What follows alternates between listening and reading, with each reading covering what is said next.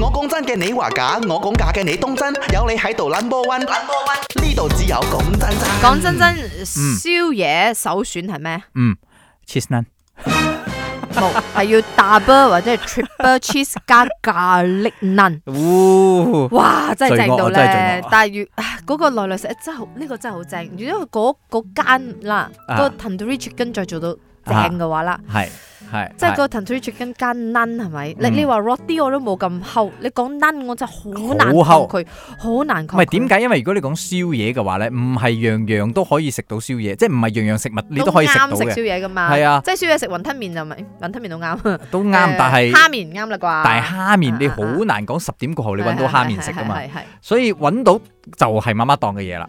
所以你覺得嗯如果今晚嗯，同你啲 friend 做咗餐聚之後，係今完翻屋企嘅時候，係再去整個 happy ending。冇錯，cheese naan 打波。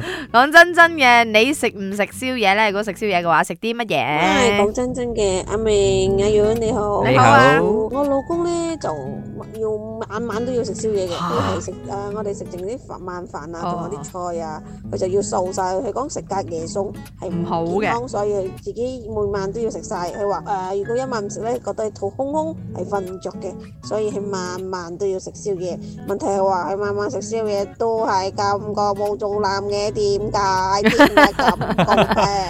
嗱，你又唔使咁唔甘願嗰個語氣 嘅，佢冇係肚腩咧，咁啊好可能一係體質嘅關係係啦，二咧，可能佢有做開運動啊啊係啦，或者咁佢嘅樣消耗量都多啦，仲有但係啊三咧，就係佢未嚟啫。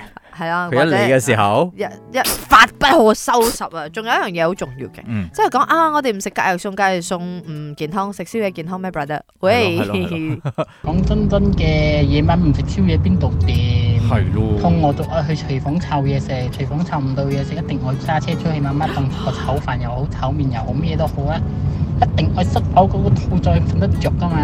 所以我曾經 咧，即係講真真俾大家揀過，你好餓好餓同埋好攰好攰嘅時候，你會先食先瞓覺啊，定先瞓覺先食啊？一邊食一邊瞓咯，得唔得？